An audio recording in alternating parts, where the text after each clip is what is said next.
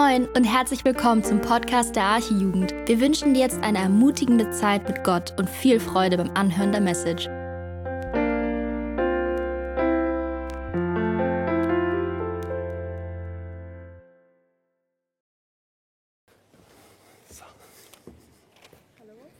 Hallo? Oh, hi. Hi, äh, also ich bin Solly und ich lese jetzt den Predigtext. Äh, ich glaube, das, ich weiß nicht, was das ist. Tut mir leid. Was ist das? Johannes? Ja, ist Johannes. Also, okay. Jesus aber antwortete ihm, mein Vater wirkt bis jetzt und ich wirke. Darum nun suchten die Juden noch mehr, ihn zu töten, weil er nicht allein den Sabbat aufhob, sondern auch Gott seinen eigenen Vater nannte und sich selbst Gott gleich machte. Da antwortete Jesus und sprach zu ihnen, Wahrlich, wahrlich, ich sage euch, der Sohn kann nichts von sich selbst tun, außer was er den Vater tun sieht. Denn was der tut, das tut ebenso auch der Sohn. Denn der Vater hat den Sohn lieb und zeigt ihm alles, was er selbst tut. Und er wird ihm größere Werke als diese zeigen, damit ihr euch wundert. Denn wie der Vater die Toten auferweckt und lebendig macht, so macht auch der Sohn lebendig, welche er will. Denn der Vater richtet auch niemanden, sondern das ganze Gericht hat er dem Sohn gegeben, damit alle den Sohn ehren, wie sie den Vater ehren. Wer den Sohn nicht ehrt, ehrt den Vater nicht, der ihn gesandt hat. Wahrlich, wahrlich, ich sage euch, wer mein Wort hört und glaubt dem, der mich gesandt hat, hat ewiges Leben und kommt nicht ins Gericht, sondern er ist aus dem Tod in das Leben übergegangen.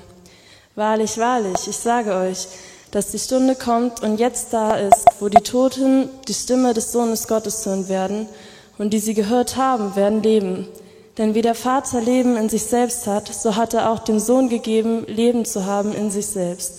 Und er hat ihm Vollmacht gegeben, Gericht zu halten, weil er des Menschen Sohn ist. Wundert euch darüber nicht, denn es kommt die Stunde, in der alle, die, den, die in den Gräbern sind, seine Stimme hören und hervorkommen werden die das Gute getan haben zur Auferstehung des Lebens, die aber das Böse verübt haben zur Auferstehung des Gerichts. Ich kann nichts von mir selbst tun, so wie ich höre, richte ich. Und mein Gericht ist gerecht, denn ich suche nicht meinen Willen, sondern den Willen dessen, der mich gesandt hat.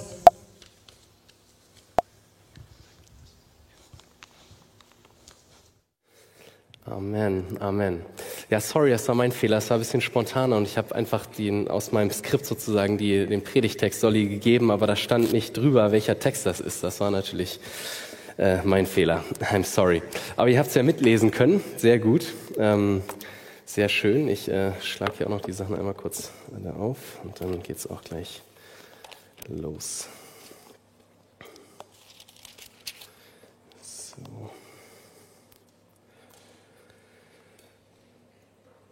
Perfekt. Okay. Alright, sehr schön. Ja, ähm, weiß nicht, ich kenne auf jeden Fall nicht alle Gesichter. Ähm, manche habe ich heute zum ersten Mal gesehen. Ihr kennt mich vielleicht nicht. Ich bin Niklas, ähm, bin wie alt bin ich mittlerweile? 31, nee, 30, 30 bin ich geworden dieses Jahr. Oh Mann, ja, ich habe das irgendwie nicht so mit den ganzen Zahlen. 30 bin ich geworden und ähm, ja, ich studiere Medizin gerade, ähm, bin da jetzt im achten Semester und äh, ja, so viel vielleicht zu mir. Sehr gut. Ähm, wir sind ja gerade in der Predigtserie über das Johannesevangelium, wie ihr ähm, mitbekommen habt, wenn ihr schon ähm, die letzten Wochen da wart. Und ähm, das Johannesevangelium ist ein, ein Buch in der Bibel, ähm, sozusagen eine Art Biografie über das Leben Jesu. Und es wurde geschrieben von Johannes. Ähm, übrigens noch ein Fun Fact über mich. Ich heiße auch Johannes mit zweiten Namen. Aber bin natürlich nicht der Johannes, der hier schreibt, obviously. Ähm, und ähm, Johannes hat letztendlich eine Art Biografie über das Leben Jesu geschrieben. Nicht nur er, sondern auch ähm, Markus und Matthäus und auch Lukas, aber auch Johannes. Und, Mark, äh, und, und ähm, Johannes selber war ein, war ein Augenzeuge. Er war mit Jesus unterwegs und hat dann berichtet von dem, was, was er mit Jesus erlebt hat. Und letzte Woche ging es um den Anfang von Kapitel 5. Ähm, es ging darum, dass Jesus einen Menschen geheilt hat, der schon 38 Jahre lang gelähmt war. Also im Prinzip wahrscheinlich, ja, mehr als die Hälfte seines Lebens oder der größte Teil seines Lebens. Und Jesus hat, ihn, hat, hat zu ihm gerufen und hat, hat gesagt, steh auf und geh umher. Was passiert? Sofort stand der Mann auf, obwohl er eigentlich gelähmt war seit 38 Jahren und, und war geheilt. Nur ein Wort von Jesus reicht aus. So machtvoll ist seine Stimme. Das, was er sagt, geschieht. Und daran knüpft unser Text jetzt auch gedanklich weiter an, aber ähm, dazu später noch mehr. Am Ende des Textes von letzter Woche, ähm, und wenn ihr eure Bibeln dabei habt, schaut gern rein. Wir werden heute immer wieder sozusagen auch ähm, uns den Text angucken und ich werde darauf immer wieder Bezug nehmen.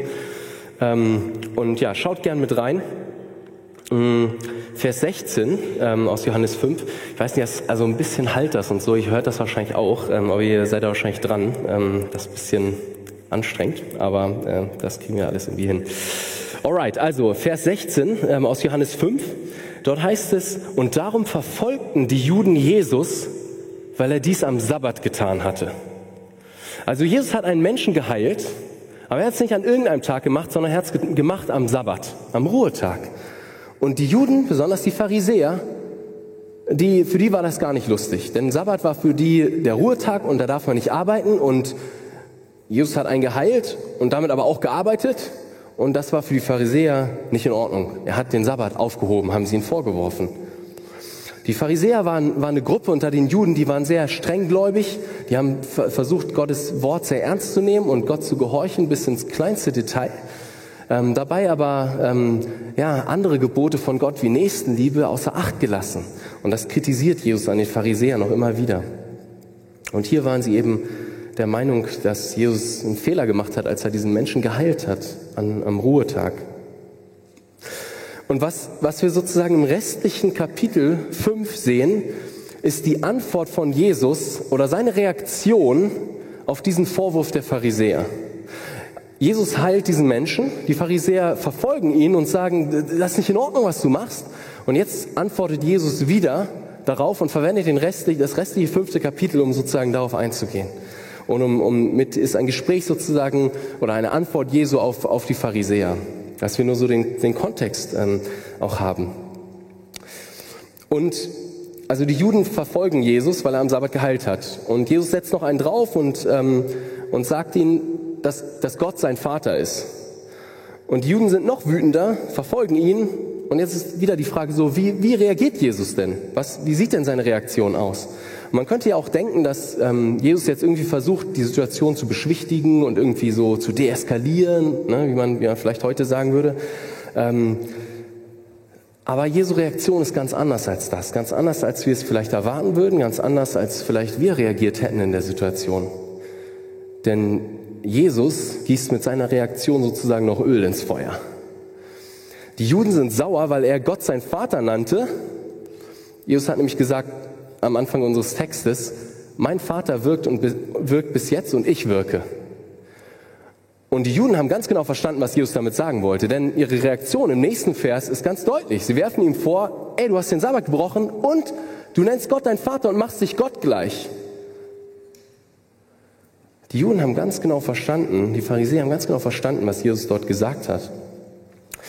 Und Jesus reagiert darauf und er gießt sozusagen noch Feuer, äh, Öl ins Feuer, so rum, und, und ist da nicht dabei, irgendwie so ein Blatt den Mund zu nehmen oder so und lieber so ein bisschen durch die Blume zu reden. Nein, Jesus redet ganz direkt mit den Pharisäern. Und er macht ihnen deutlich und verwendet das restliche fünfte Kapitel, um ihnen deutlich zu machen, dass er tatsächlich der Sohn Gottes ist und tatsächlich Gott ist. Jesus nimmt hier kein Blatt vor den Mund, sondern steht felsenfest für die Wahrheit ein. Selbst im Angesicht davon, dass er mit dem Leben bedroht ist. Die Pharisäer wollten ihn umbringen, heißt es in unserem Text am Anfang. Sie haben versucht, ihn zu, zu töten.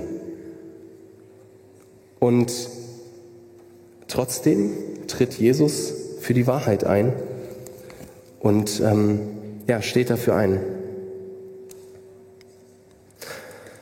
Also, was gucken wir uns heute an? Wir gucken uns diese Reaktion von Jesus genauer an und wir gucken uns den ersten Teil davon an. Ähm, übernächste Woche, nächste Woche haben wir unser Sommerfest, übernächste Woche geht es dann um, den, um, das restliche fünfte Kapitel und ähm, sozusagen der zweite Teil von Jesu Reaktion. Ähm, und heute geht es um diesen ersten Teil und wir sehen, was, was Jesus dort ähm, deutlich macht.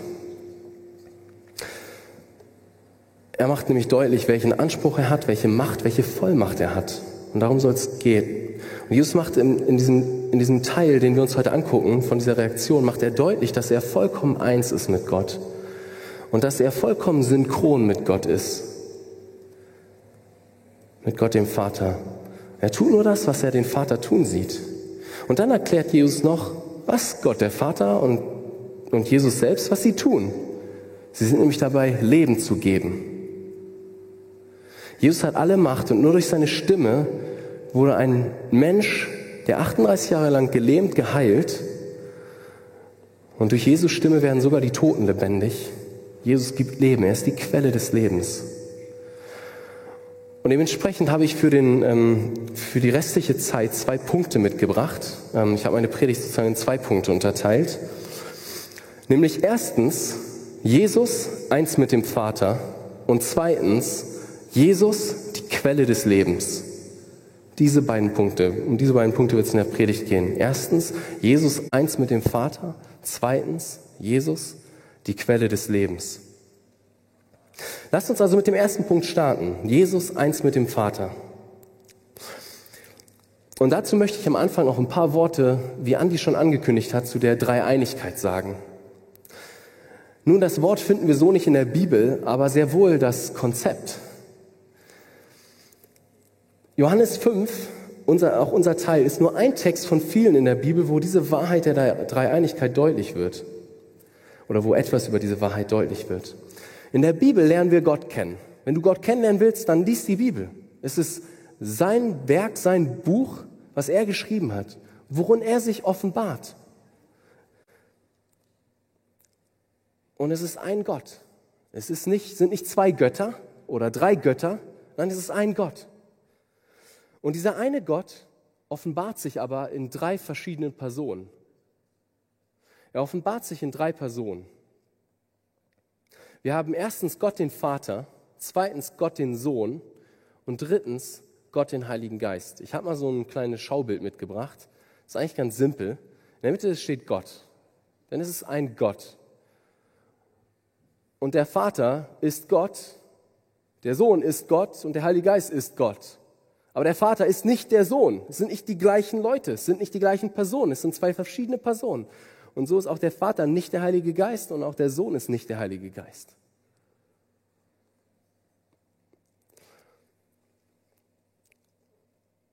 Wir haben diese drei Personen. Und all, all diese Personen, durch die sich Gott offenbart, sind alle vollkommen Gott. Es ist nicht so, dass einer dieser Personen ein bisschen weniger Gott ist als der andere oder so. Sie sind alle vollkommen Gott. All diese Personen sind allgegenwärtig, allwissend, allmächtig, ewig, unendlich heilig, weise, voller Liebe. All die Eigenschaften, die, die Gott ausmacht, machen auch diese einzelnen Personen, in denen sich Gott offenbart, aus. Es ist nicht so, dass das nur Gott der Vater überall ist und, und Jesus ist nicht überall. Ja, als Jesus hier auf der Erde war und menschliche Gestalt angenommen hat zu seiner göttlichen Gestalt, ja, da war er nicht gleichzeitig auch noch überall. Aber jetzt, wo Jesus im Himmel ist und auf dem Thron sitzt und regiert, ist er genauso allgegenwärtig wie Gott der Vater. Und das Interessante ist, dass wir auch in der Dreieinigkeit ähm, eine gewisse Hierarchie in der Bibel sehen. Eine Hierarchie, die nicht etwas aussagt über Wertigkeit oder über sozusagen irgendwie, ne, keine Ahnung, nur Gott der Vater ist nur Gott und der andere ist nur so Halbgott oder so. Und das ist nicht der Punkt. Das sehen wir deutlich in der Bibel, dass das nicht, nicht, nicht dem entspricht, wie, wie Gott sich offenbart. Aber wir sehen trotzdem eine Art von Hierarchie. Über Gott den Vater wird, wird gesprochen als der, der sendet, als der, der den Sohn sendet. Es ist nicht der Sohn, der irgendwie sich selbst sendet oder so. Nein, der Vater sendet den Sohn. Und Jesus im Garten Gethsemane ordnet sich dem Willen des Vaters unter und sagt, nicht mein Wille geschehe, sondern dein Wille geschehe. Und auch über den Heiligen Geist lesen wir zum Beispiel an einer Stelle, da sagt Jesus über den Heiligen Geist, er wird mich verherrlichen und er wird von dem meinen nehmen und euch verkünden, verkündigen. Also wir sehen, dass der Heilige Geist etwas von Jesus nimmt, er verherrlicht Jesus. Wir sehen eine gewisse Hierarchie in der Dreieinigkeit, die aber nicht bedeutet, dass davon etwas weniger wert ist oder irgendwie sozusagen jemand weniger Gott ist oder sowas. Aber das zeigt uns die Bibel, wie ich gerade ähm, gesagt habe. Deutlich gemacht habe. Und die Bibel macht gleichzeitig auch deutlich, dass es, wie gesagt, nur ein Gott ist. Wir haben nicht drei Götter. Das wäre Gotteslästerung, das zu behaupten. Wir haben nur einen Gott, aber er offenbart sich in drei Personen.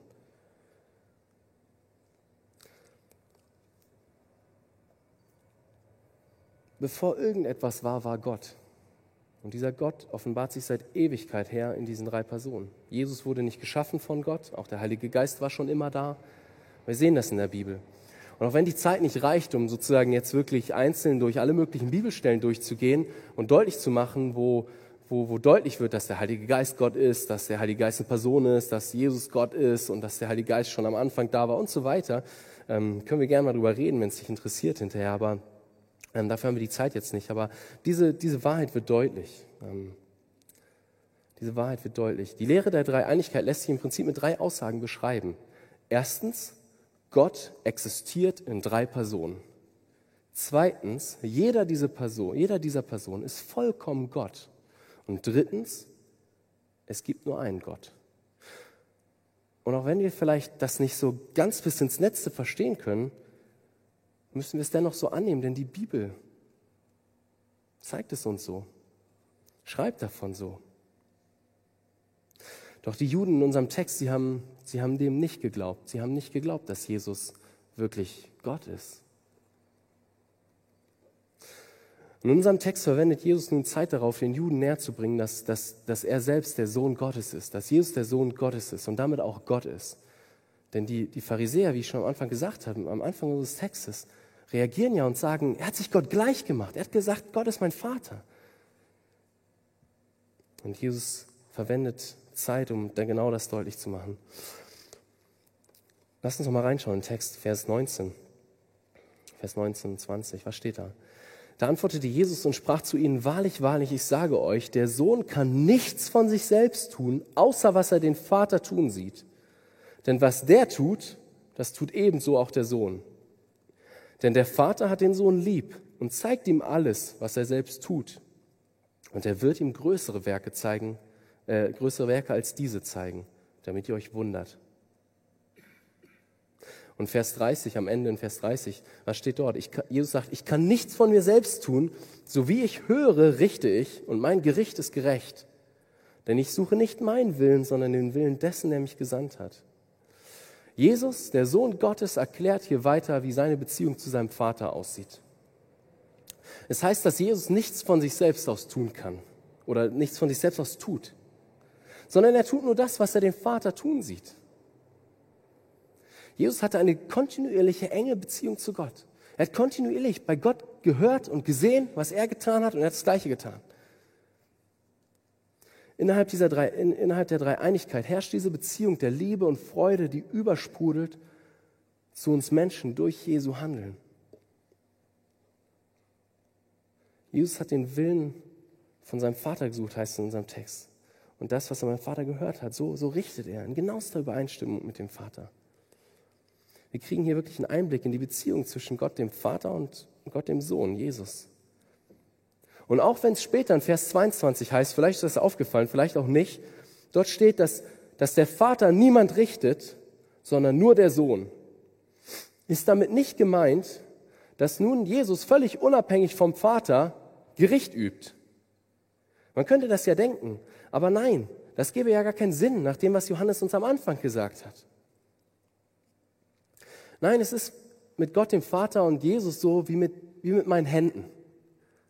Jesus ist hier auf dieser Erde, Jesus, hier auf dieser Erde, und Gott der Vater steht sozusagen dahinter. Und er ist, Jesus ist perfekt synchron mit, mit Gott dem Vater. Er tut das, was er Jesus, äh, er, Jesus tut das, was er den Vater tun sieht. Und er, er, er redet das, was er den Vater hören, re, äh, reden hört. So rum, sorry. Und Jesus ist perfekt synchron mit dem Vater. Und trotzdem hat Gott es so gemacht, dass, dass Jesus der ist, durch den, durch den die Welt gerichtet wird. Jesus, Gott hat, Gott der Vater hat Jesus vorangestellt als der, der die Welt richtet, als der, zu dem Menschen kommen und sich für oder gegen Jesus entscheiden. Jesus ist der, die Weggabelung, an dem es entweder nach links oder nach rechts geht. Wo Menschen an Jesus glauben oder nicht. Es gibt nichts dazwischen. Es gibt keinen neutralen Grund. So hat Gott es eingerichtet. In diesem Sinne richtet, richtet nur der Sohn. Aber der Sohn richtet in Übereinstimmung mit dem Vater. Es ist sozusagen so wie beim Synchronspringen. Ich weiß nicht, ob ihr die Olympischen Spiele verfolgt, wenn sie stattfinden, ähm, oder ob ihr vielleicht nicht so sportbegeistert seid, aber eine Disziplin ist das Synchronspringen, wo zwei Sportler oder Sportlerinnen von einem Drei-Meter-Turm oder auch manchmal höher oder wie auch immer ähm, gemeinsam ins Schwimmbecken springen. Doch die springen da nicht einfach so ins Becken, wie du das vielleicht gerade denkst. Nicht so, wie wir das machen im Schwimmbad oder so. Entweder schön Nase zuhalten und einfach so, ne? oder äh, keine Ahnung, wer macht die größte Arschbombe oder sowas? Ups, das hat hier, äh, naja. Wer macht die größte Arschbombe oder sowas? Ne? Das, das, also so nicht. Ne? Sondern die springen jetzt ins Becken, machen zwei Saltos und noch eine Schraube. Und das, ist, das allein ist ja schon krass. Ne? Ist weit entfernt von dem, was ich da äh, machen könnte. Aber das Beste kommt ja noch. Die beiden machen das komplett synchron, komplett gleichzeitig. Als ich mir das angeschaut habe, ich war echt fasziniert.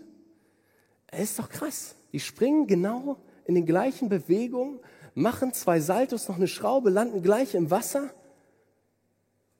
Komplett synchron. Und ich glaube, so in etwa können wir uns das mit Jesus und Gott dem Vater vorstellen. Jesus ist perfekt synchron mit seinem Vater. In allem, was er tut. Und die Synchronspringer bei den Olympischen Spielen, die kriegen immer Wertungen. Aber die kriegen nie die, die, die volle Wertung. Oder vielleicht manchmal, aber naja. Aber Gott der Vater und Jesus, die kriegen immer nur die volle Wertung. Da gibt es nichts anderes als die volle Wertung. Die sind immer in perfekter, in perfekt synchron zueinander. Jedes Wort, was Jesus redet, ist genau das, was der Vater gesagt hätte oder sagt. Jede Handlung ist genau das, was, der, was er den Vater tun sieht. Wow. Doch wir sehen in unserem Text noch mehr von, von dem, was, was die Beziehung zwischen Gott dem Vater und Gott dem Sohn ausmacht. Schauen wir noch mal rein, Vers 22 und 23. Was steht dort? Denn der Vater richtet auch niemand, sondern das ganze Gericht hat er dem Sohn gegeben, Warum? Vers 23 gibt uns die Antwort. Was ist, was ist Gottes Absicht damit? Damit alle den Sohn ehren, wie sie den Vater ehren. Wer den Sohn nicht ehrt, ehrt den Vater nicht, der ihn gesandt hat. Warum hat der Vater das Gericht dem Sohn übergeben? Warum hat Gott es so gemacht, dass letztendlich Jesus der ist, an dem sich alles scheidet, an dem es nur hier oder hier vorbeigeht? Nun, Vers 23 sagt uns Gottes Absicht, damit alle den Sohn ehren, wie sie auch den Vater ehren. Wir sehen also, dass Gott, der Vater, die, die Ehre von, von, von Gott, dem Sohn, sucht und es so gemacht hat, dass Jesus geehrt wird. Er will, dass Jesus geehrt wird, wie auch er selbst geehrt wird.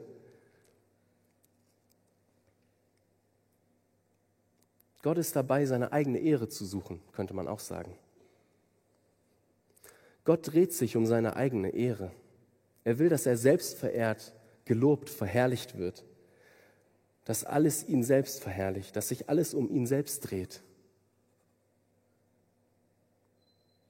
Das sehen wir letztendlich hier in unserem Text. Gott sucht innerhalb der Dreieinigkeit seine eigene Ehre und auch in, all, in allem anderen, was er tut. Ich lese zum Beispiel gerade ähm, Hesekiel aus dem Alten Testament und da gibt es immer wieder diese Stellen, wo, wo Gott deutlich macht, nicht, nicht wegen dir, nicht wegen dir, sondern wegen meiner eigenen Ehre habe ich das gemacht. Das steht dort so. Fragt man sich ja, okay, warum? Gott, hä? Gott ist dabei, seine eigene Ehre zu suchen. Ich hatte den Vers vorhin schon erwähnt ähm, über den Heiligen Geist. Johannes 16, Vers 14 ist das übrigens. Dort steht, er wird mich verherrlichen, denn von dem meinen wird er nehmen und wird euch verkündigen. Also der Heilige Geist ist dabei, Jesus zu verherrlichen. Der Punkt ist der gleiche wie in unserem Text. Wir sehen, dass Gott auch in der, in der Dreieinigkeit dabei ist, seine eigene Ehre zu suchen, in all dem, was er tut. Doch vielleicht bist du jetzt hier und fragst dich, Moment mal, das klingt schon irgendwie ganz schön egoistisch eigentlich. Also, da ist dieser Gott, der sich irgendwie die ganze Zeit um sich selber dreht und der, der will, dass er selbst geehrt wird. Ist das nicht ganz schön egoistisch? Will ich nicht so einem Gott vielleicht gar nicht folgen? Nun lass mich zwei Gedanken dazu teilen. Der erste Gedanke ist, wie könnte es dann überhaupt anders sein? Lass mich erklären, was ich meine.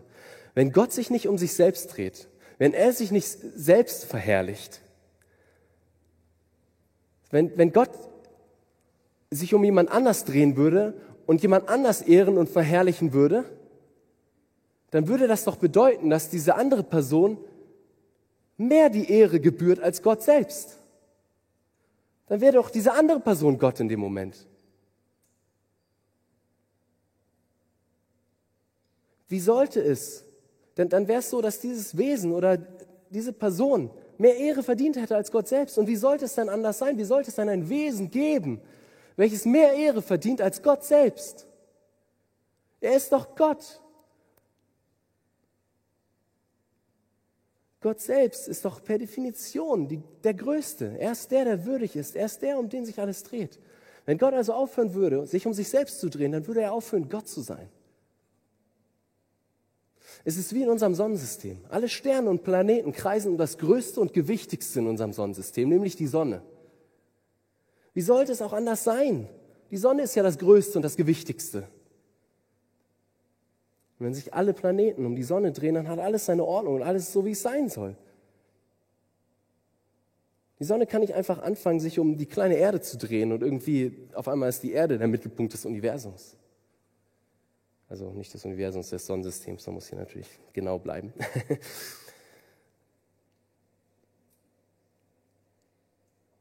so ist es auch mit Gott. Alles muss sich um Gott drehen.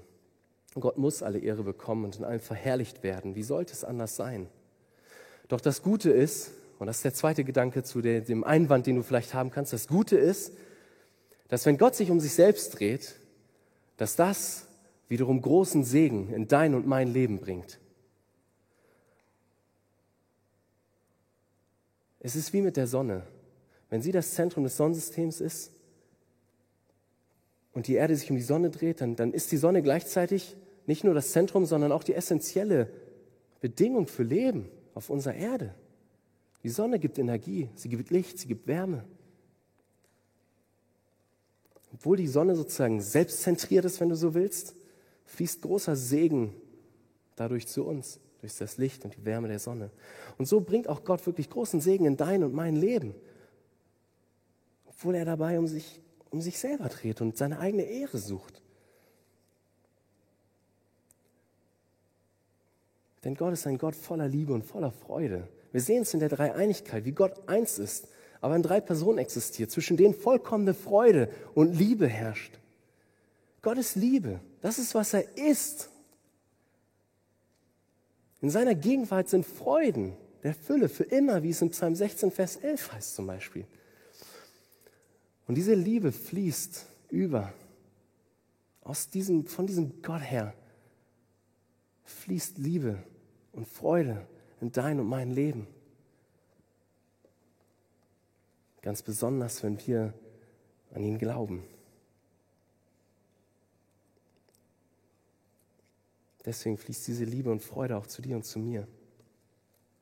Deswegen ist Gott selbstzentriert, aber nicht egoistisch. Man könnte es so ausdrücken. Lass, mich am, lass uns am Ende dieses Punktes, dieses ersten Punktes nochmal über einige Anwendungen nachdenken. Was folgt aus dem, was ich bis jetzt gesagt habe, für unser Leben? Was hat das mit uns sozusagen zu tun, auch praktisch? Nun, ich glaube, die erste Anwendung, die sich daraus ergibt, dass Gott, dass Jesus eins ist mit Gott, ist, dass wenn du Gott kennenlernen möchtest, kein Weg an Jesus vorbeiführt. Es gibt keinen Weg an Jesus vorbei, wenn du Gott kennenlernen willst. Nur in Jesus ist Rettung zu finden. Alle anderen Religionen und Weltanschauungen sind falsch. Wir haben nicht alle den gleichen Gott, wie es manchmal heißt. Nein, nichts ist ferner der Wahrheit. Jesus sagt uns hier in seinem Wort, dass nur durch ihn wir zu, zu Gott kommen. Jesus, er, er sagt es in Johannes 14, Vers 6, ein bekannter Vers. Ich bin der Weg und die Wahrheit und das Leben, sagt Jesus dort. Niemand kommt zum Vater als nur durch mich. Deutlicher könnte es doch nicht sein. Jesus ist der Weg. Er ist nicht ein Weg zu Gott. Nein, er ist der Weg, der eine Weg. Er ist nicht eine Wahrheit, als gäbe es irgendwie mehr Wahrheit. Nein, er ist die Wahrheit. Und er ist nicht ein Leben, sondern er ist das Leben. Keiner kommt zum Vater als nur durch Jesus. Wenn du also hier bist und dir sind diese Punkte nicht klar, dann nimm das heute Abend mit. Es gibt keinen Weg an Jesus vorbei, der zu Gott führt. Keiner kommt zum Vater als nur durch Jesus. Willst du Gott kennenlernen, dann schau auf Jesus. Er ist der, der perfekt synchron ist mit Gott dem Vater. Nimm dir die Bibel, schau dir die Evangelien an. Johannes zum Beispiel. Lies die Biografien, lies. Schau dir an, wie Jesus ist. Wenn du ihn kennenlernen willst, wenn du Gott kennenlernen willst, Gott den Vater kennenlernen willst, schau dir Jesus an.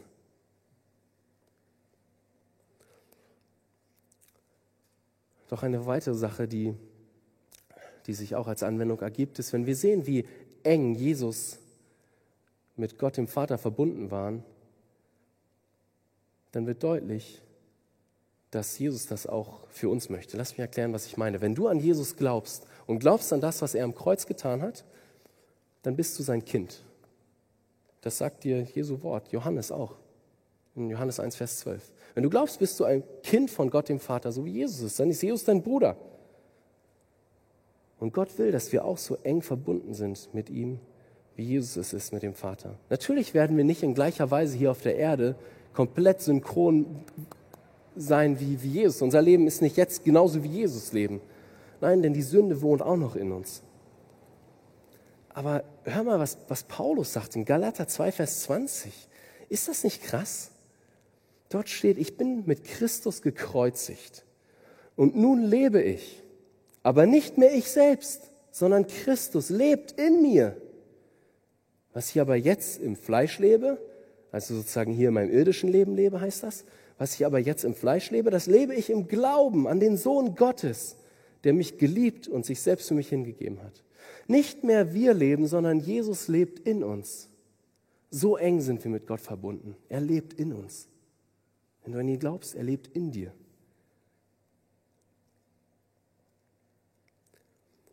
Und wir sollten darauf aus sein, unser Leben nicht für uns selbst zu leben, sondern für Jesus zu leben. Wir sollten danach fragen, was er möchte. Wir sollten mit ihm kontinuierlich in Verbindung stehen. In 1. Thessalonicher 5,17 steht dieser krasse, kurze Befehl an uns: betet ohne Unterlass. Oder wörtlich, betet ohne Unterbrechung, ohne eine Unterbrechung eintreten zu lassen. Wir sollen beständig nach Gott fragen in unserem Leben. In allem, was wir tun, mit ihm verbunden sein, nach ihm fragen. Wie sieht's aus in deinem Leben? Wie sieht's aus in meinem Leben? Würdest du sagen, dass du kontinuierlich mit Gott im Gespräch bist, danach suchst zu hören, was er will für dein Leben? So gegründet in seinem Wort, dass du siehst, wie Gott handelt und gehandelt hat und, und auch so handeln kannst, damit du auch so handeln kannst? Ich will dich da ermutigen, lass uns da wachsen, lass uns danach ausstrecken nach Jesus. So eng mit ihm zu sein im Alltag. Und noch eine dritte Anwendung. Wir haben gesehen, dass sich alles um Gott dreht. Natürlich ist die Frage, die sich dann anschließt, wie geht es dir da in deinem Leben? Wie geht es mir da in meinem Leben? Dreht sich da auch alles um Gott oder dreht sich da noch ganz schön viel um dich selbst eigentlich?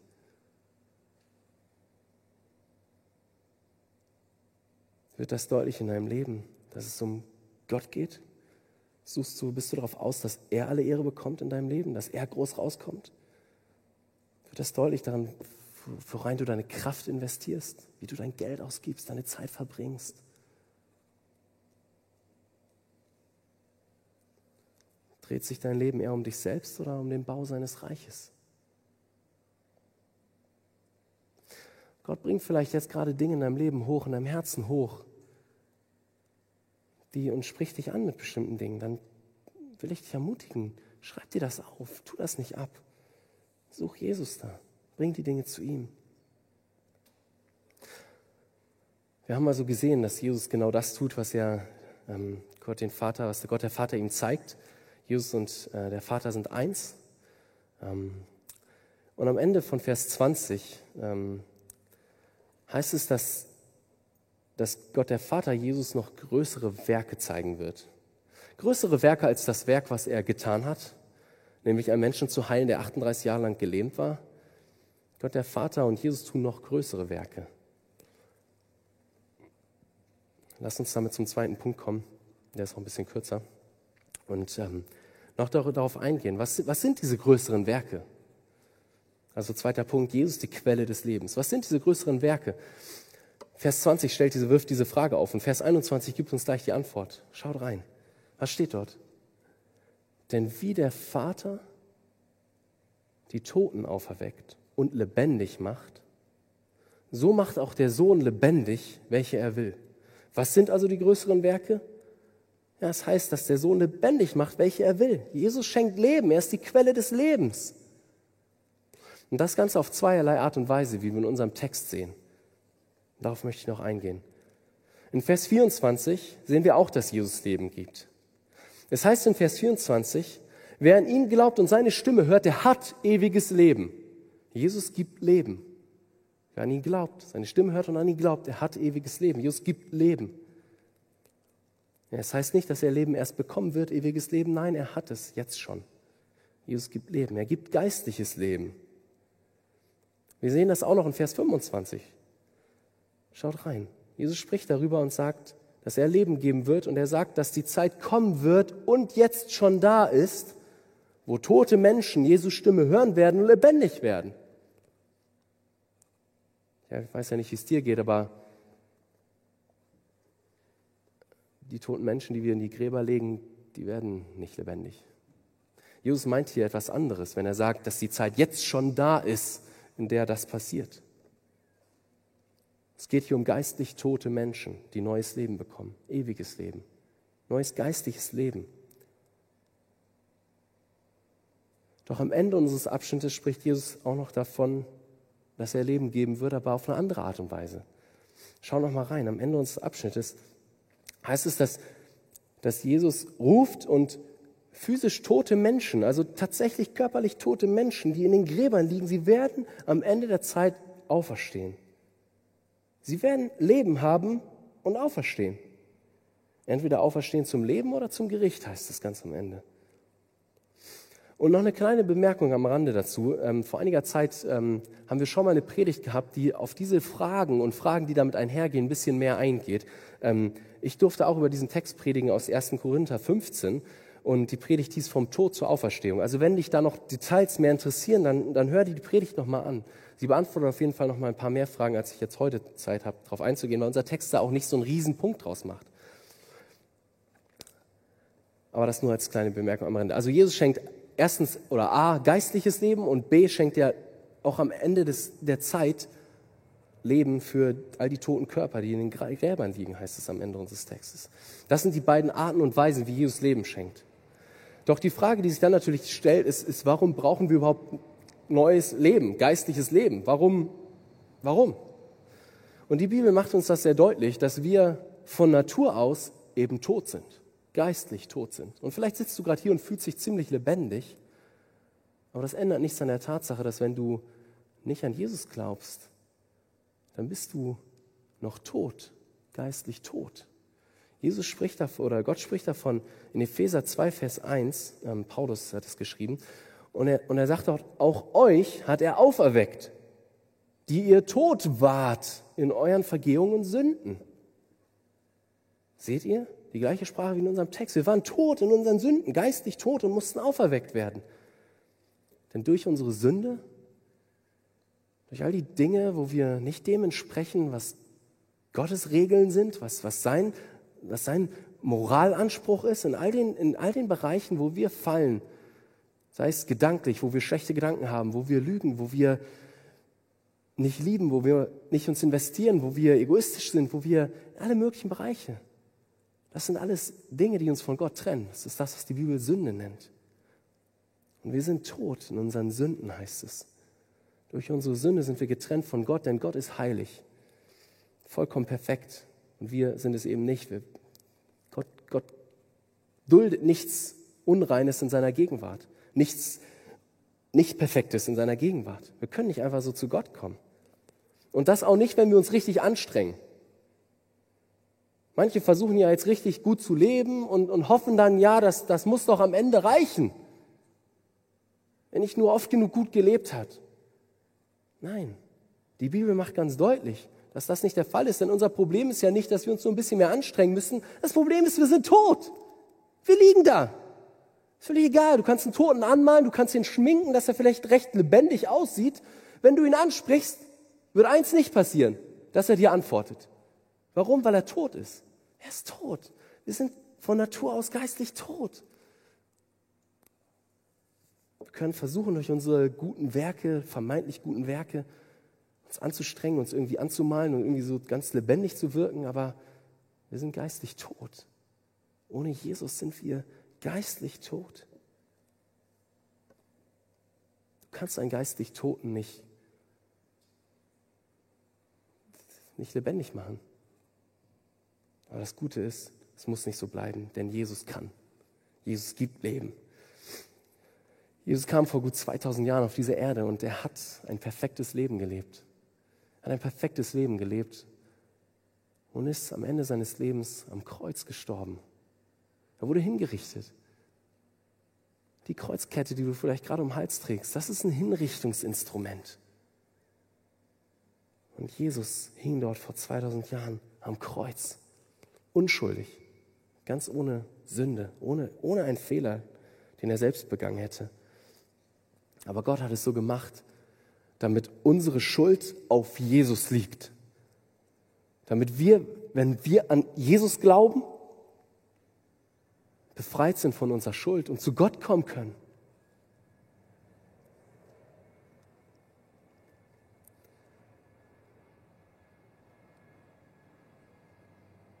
Und die Frage, die ich dir jetzt stellen möchte, ist, hast du dieses geistliche Leben?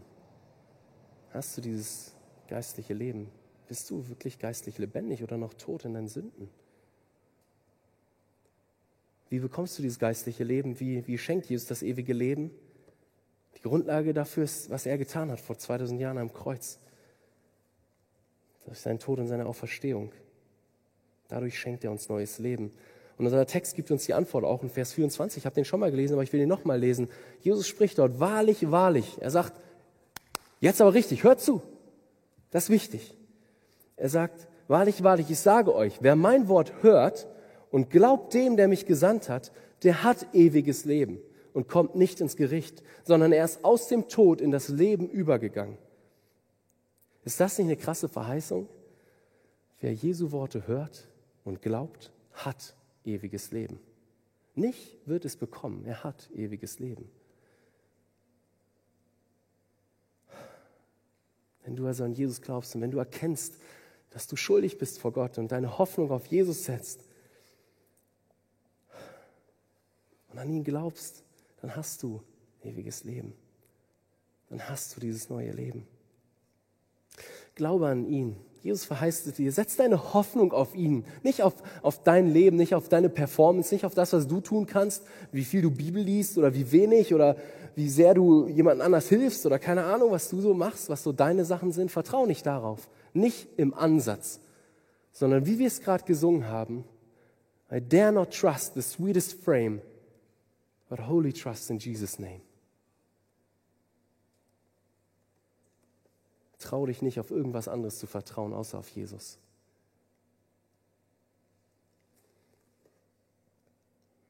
Setz deine Hoffnung auf ihn. Doch Jesus wird auch einmal am Ende aller Zeit Leben geben. Die Erde wird nicht so weiter existieren, wie sie bisher existiert. Nein, Jesus sagt uns in seinem Wort, dass er bald wiederkommen wird. Doch diesmal nicht wie ein Baby im Stall, sondern Jesus wird wiederkommen und alle werden es sehen. Alle auf der Erde werden es sehen. Er wird wiederkommen mit großer Macht als Richter, als Herrscher. Unser Text redet davon am, am, Ende. In Vers 22 heißt es, dass Gott, der Vater, das ganze Gericht an, an den Jesus übergeben hat. Und Vers 27 heißt es, dass Jesus Vollmacht bekommen hat, das Gericht zu halten. Und die Verse 28 und 29, sie gehen noch näher darauf ein. Es wird eine Stunde geben, da wird Jesus rufen. Und alle Menschen, die zu dem Zeitpunkt tot sind, wo Jesus wiederkommt, werden lebendig werden. Dein Opa oder deine Oma, die vielleicht schon verstorben ist, sie wird lebendig werden. Auch Napoleon wird Jesu Stimme hören und lebendig werden. Auch Adolf Hitler, JF Kennedy, Keith Green, Jim Elliot, ja alle Tote, die in den Gräbern auf der ganzen Welt liegen, werden Jesu Stimme hören. Natürlich auch all die anderen, die verbrannt sind, die was auch immer. Wir können es uns nicht ganz vorstellen, aber das ist das, was Gott uns sagt. Sie werden aus ihren Gräbern hervorkommen, heißt es, und sie werden auferstehen, heißt es in Vers 29. Es ist so wie mit Lazarus. Wir kommen da noch zu. In Johannes 11 geht, geht es um die Geschichte mit Lazarus. Ja, Lazarus war schon mehrere Tage tot. Er hat schon gestunken, steht da. Gerochen. Steht nicht gestunken, aber deutlich ist was, also, ne, was, was ist deutlich, was gemeint ist. Und Jesus ruft mit lauter Stimme in das Grab hinein. Und was sagt er? Er sagt, Lazarus, komm heraus! Was passiert? Lazarus kommt heraus. Grabtücher noch irgendwie um ihn herum. Er kommt heraus. Jesus ruft, Lazarus wird lebendig. So wird es auch einmal am Ende der Zeit sein. Die Toten werden auferstehen. Alle. Und es wird dann zwei Gruppen von Menschen geben, redet unser Text von. Es wird die geben, die Gutes getan haben, heißt es. Und sie werden auferstehen zur Auferstehung des Lebens. Die Menschen, die Gutes getan haben, werden in den Himmel kommen. Doch jetzt ist es wichtig, dass sie gut zuhört. Doch werden sie nicht in den Himmel kommen, weil sie Gutes getan haben.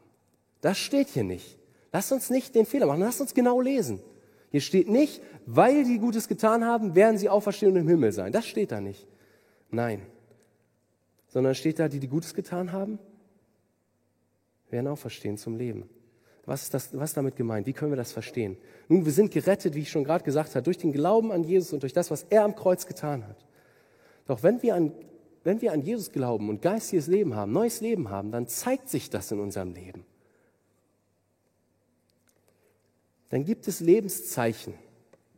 Ich studiere ja Medizin, wie ich am Anfang gesagt habe, und ich mache da gerade so ein Praktikum. Und gerade gestern stand ich im OP-Tisch dabei, wie ein Kind per Kaiserschnitt zum Leben geholt wurde oder, sozusagen ne, ähm, geboren wurde. Sozusagen per Kaiserschnitt, aber ja, kleine OP. Wie auch immer, es geht nicht um, um die Details jetzt hier, sondern es geht darum, dass es einfach diesen Moment gab, wo die Ärztin das Kind aus dem Bauch der Mutter geholt hat und das Kind war noch nicht ganz draußen, aber der Kopf war schon draußen und das Erste, was das Kind gemacht hat, war geschrien. Es hat geatmet, den ersten Atemzug und es hat geschrien. Es gab sofort ein Lebenszeichen.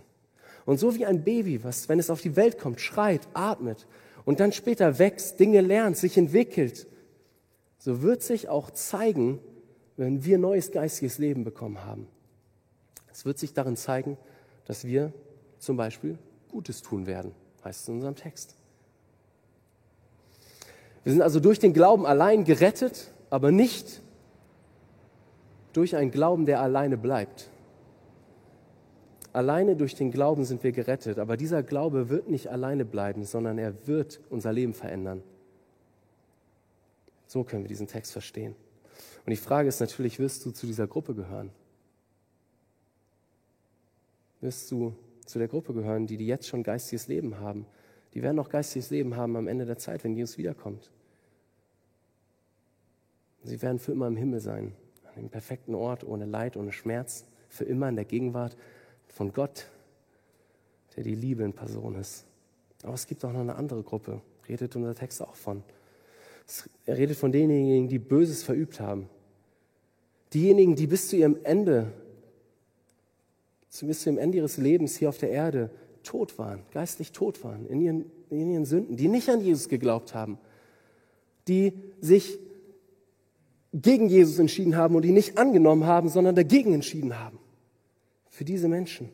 Auch diese Menschen werden auferstehen. Sie werden auferstehen zum Gericht, heißt es. Jesus wird sie richten. Er wird diese Menschen gerechterweise für immer in die Hölle schicken. Die Hölle ist ganz anders als der Himmel.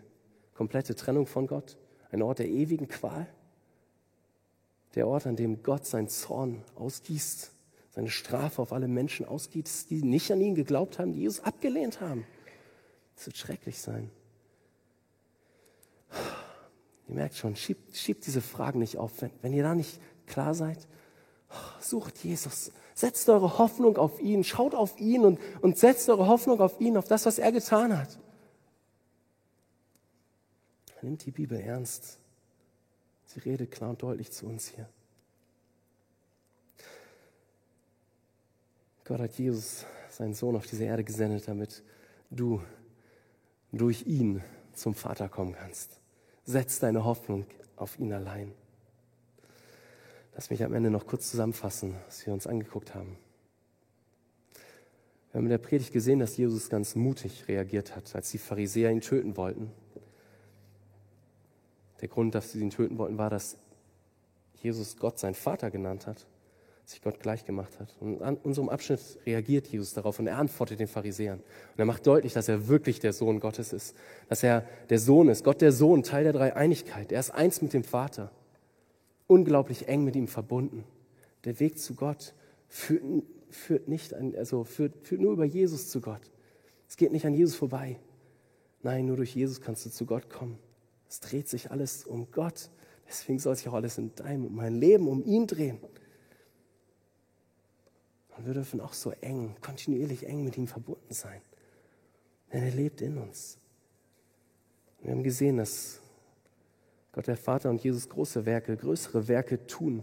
Sie geben Leben, geistiges Leben, wenn wir an ihn glauben, aber auch Leben am Ende der Zeit, wenn einmal alle Toten auferstehen werden. Die einen zum ewigen Leben im Himmel und die anderen zum Gericht und der ewigen Strafe in der Hölle. So groß ist Gott, so mächtig ist er. Setz deine Hoffnung auf ihn allein, auf nichts anderes. Lass mich noch beten. Lieber Herr, ich danke dir für dein Wort und ich danke dir ja, für das, was wir sehen konnten. Ähm, Jesus, ich ja, danke dir für für dein Reden durch dein Wort, Herr. Und du siehst, ähm, ja, wie es uns geht. Du siehst, unsere Herzen sind, sind offen vor dir, sind nicht verborgen. Du weißt um alles. Du kennst uns. Du weißt, ob wir gerade eher uns um, uns um uns selber drehen oder ob wir uns, ob wir danach streben, uns um dich zu drehen, Herr. Du siehst alles. Du weißt auch, ob wir geistig tot sind und uns eigentlich für lebendig halten oder wie es, wie es aussieht in unseren Herzen, Herr. Du, du weißt um alles, wo wir versuchen, durch unsere Werke irgendwie, ja, gut zu sein vor dir. Jesus, danke, dass wir allein unsere Hoffnung auf dich setzen dürfen und auch nur müssen, Herr. Dass es nichts ist, dass wir uns nicht irgendwie besonders anstrengen müssen, um, um neu geboren zu werden. Dieses Baby, was geboren wird, es, es strengt sich nicht an. Es sagt nicht, jetzt muss ich richtig hart kämpfen, damit ich geboren werde. Nein, es wird geboren. Das ist etwas, was geschieht. Und so, so wächst du Leben in uns, Herr, wenn wir unsere Hoffnung auf dich setzen, Jesus. Und dafür danke ich dir. Ich danke dir dafür. Ich bitte dich, dass du ja, zu uns sprichst und uns ausrichtest, unsere Le unser Leben ausrichtest auf dich, Herr. Immer mehr, immer mehr. Bitte tu das, Jesus. Danke für dein Wort. Amen.